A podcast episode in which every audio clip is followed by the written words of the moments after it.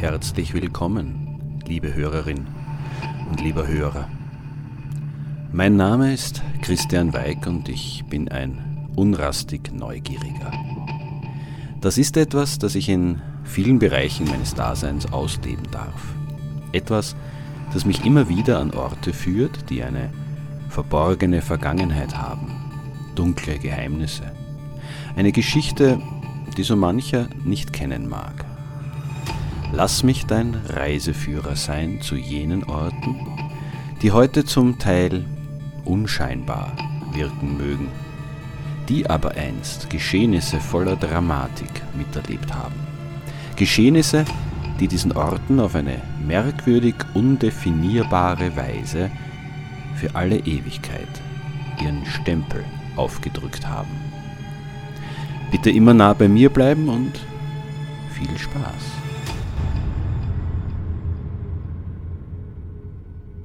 In dem Buch Sagen aus Kärnten von Georg Graber aus dem Jahr 1941 ist folgender Text zu finden. Vor Zeiten lebte auf Waldenstein im oberen Lavantal ein trotziger Ritter. Er mag ein finsterer, strenger Mann gewesen sein, da jeder ihm aus dem Wege ging. Nur sein junges, blondes Ehegemahl liebte er über alle Maßen, weshalb er jeden ihrer Schritte beobachtete und durch seine Eifersucht ihr Leben vergällte. Nun sollte einmal zur Zeit der herbstlichen Hochjagd der Schlossherrin Vetter zu Besuch kommen, ein Kornett, jung und lebensfroh. Mit ihm zog neues Leben in die Burg ein. Selbst das verschlossene Wesen des Herrn schien sich der Heiterkeit erschließen zu wollen. Er vergaß schon am ersten Abend seine Eifersucht und gab Erlebnisse aus der Jugendzeit zum Besten. Doch diese fröhliche Zeit sollte nicht lange währen. Bald trat seine alte Leidenschaft stärker denn je zutage, da er beobachtet zu haben glaubte, dass die Liebe seines Weibes erkalte und dieses den Vetter in allen Dingen bevorzuge. In blindem Hasse gegen den Eindringling sann er auf Rache und hatte bald einen Plan fertig.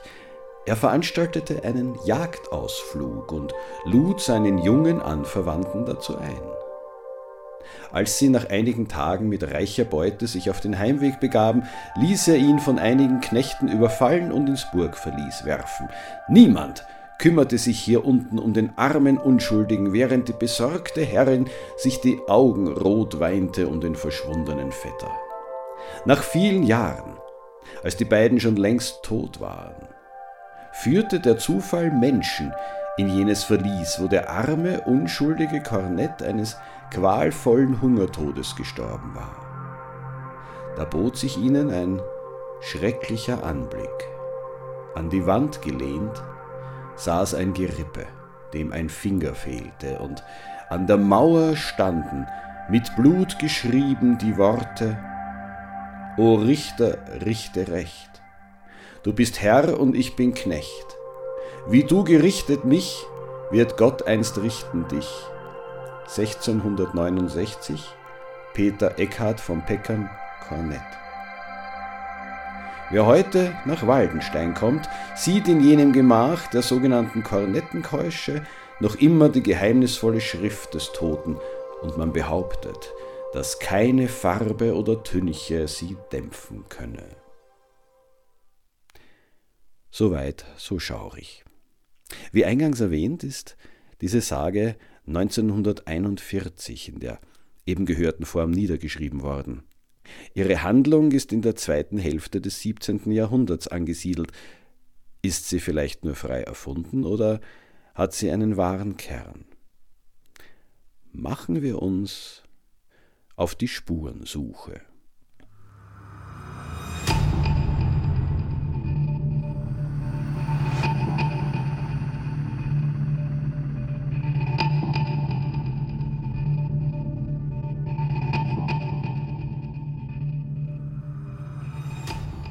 Der Autor der Sage, Georg Graber, war eine durchaus kontroversielle Figur.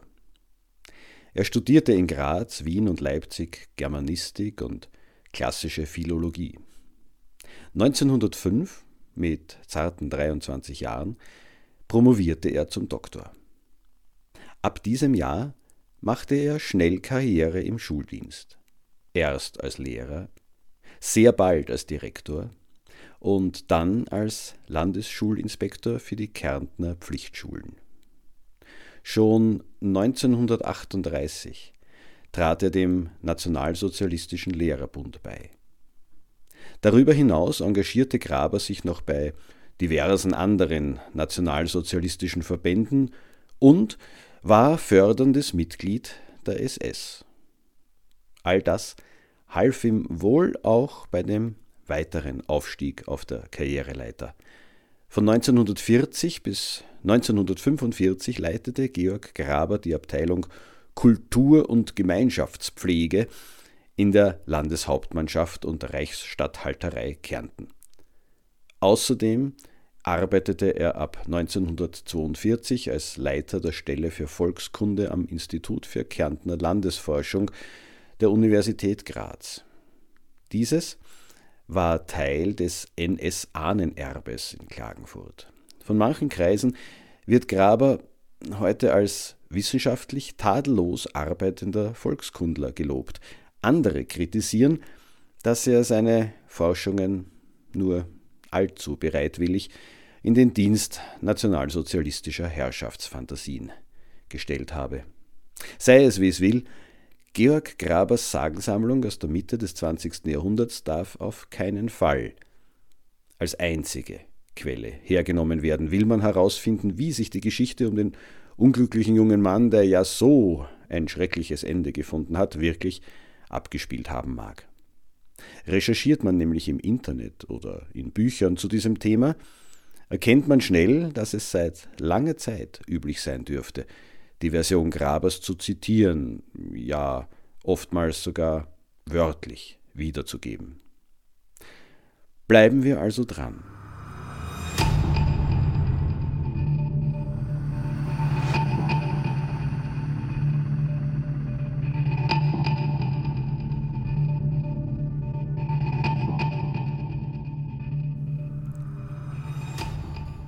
Eine weitere Quelle stammt aus der zweiten Hälfte des 19. Jahrhunderts.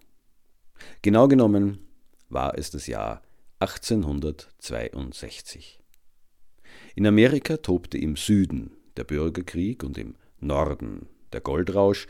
Otto von Bismarck wurde zum preußischen Ministerpräsidenten ernannt. Der österreichische Kaufmann Julius Meindl gründete auf dem Fleischmarkt in Wien sein erstes Geschäft. Im Nordwesten des Kaiserreichs China begannen die muslimischen Dunganenaufstände.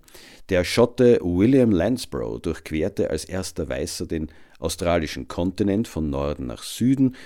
Die Firma Opel wurde in Rüsselsheim als Nähmaschinenmanufaktur gegründet.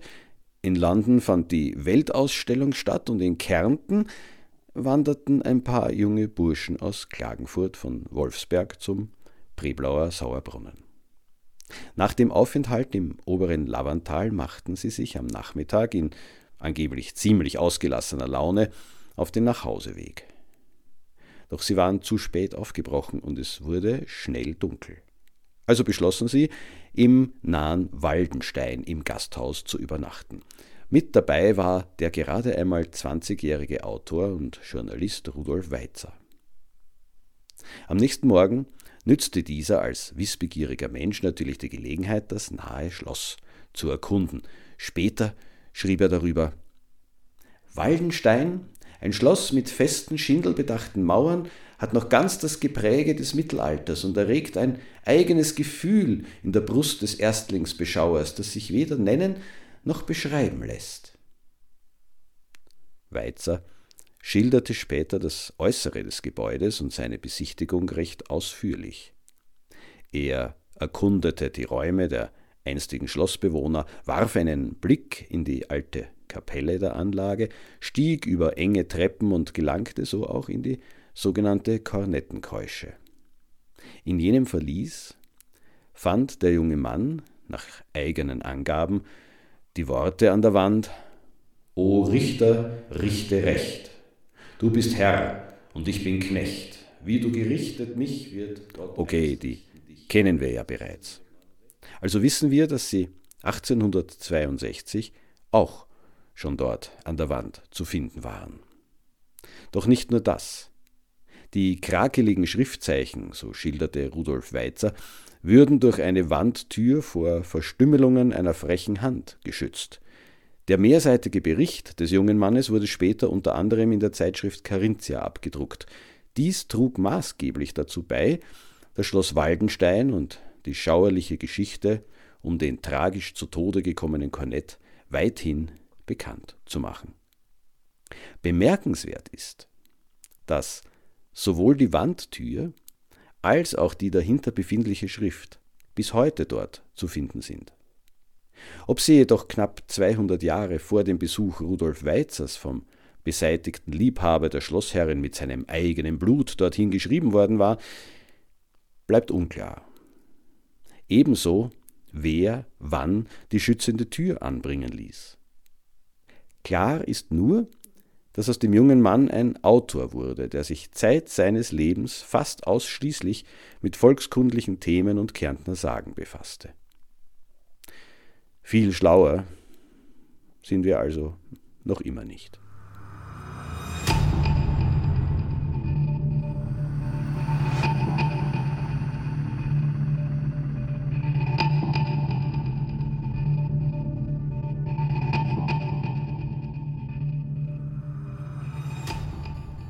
Heute ist Schloss Waldenstein einer der prominentesten Lost Places in Kärnten. Das Gebäude steht leer, das Innere ist teilweise verwüstet, die Mauern aufgestemmt, Leitungen liegen frei, der Putz blättert von den Wänden.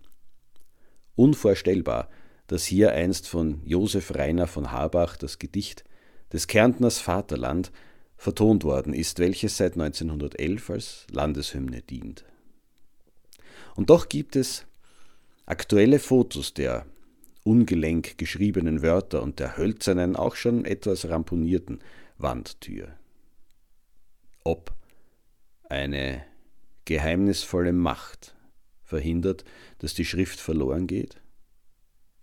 Ob ein gefangener, verzweifelter Jüngling sich den Finger abgebissen und seine Hoffnung auf Rache mit seinem eigenen Blut an der Wand verewigt hat? Ob die Schriftzeichen überhaupt aus dem 17. Jahrhundert stammen?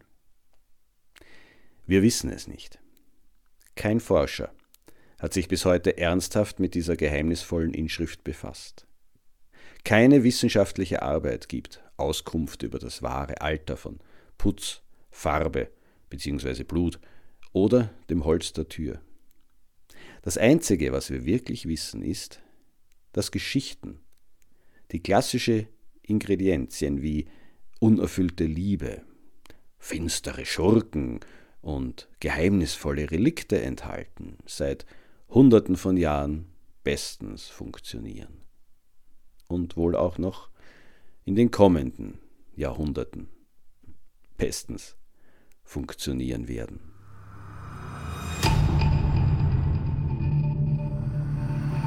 So, liebe Hörerin oder lieber Hörer. Ich hoffe, du hast etwas Neues erfahren und vielleicht sogar Lust darauf bekommen, den Schauplatz der heutigen Podcast-Folge zu besuchen. Falls du mehr Informationen brauchst, findest du in den Show Notes weiterführende Links und last but not least meine E-Mail-Adresse. Ich freue mich nämlich immer über Kritik, Anregungen und Hinweise. Und gerne darf dieser Podcast auch weiterempfohlen werden. Ich denke, es gibt viele neugierige Menschen da draußen, die sich auch an die dunkleren Orte unseres schönen Österreichs wagen. Ich empfehle mich.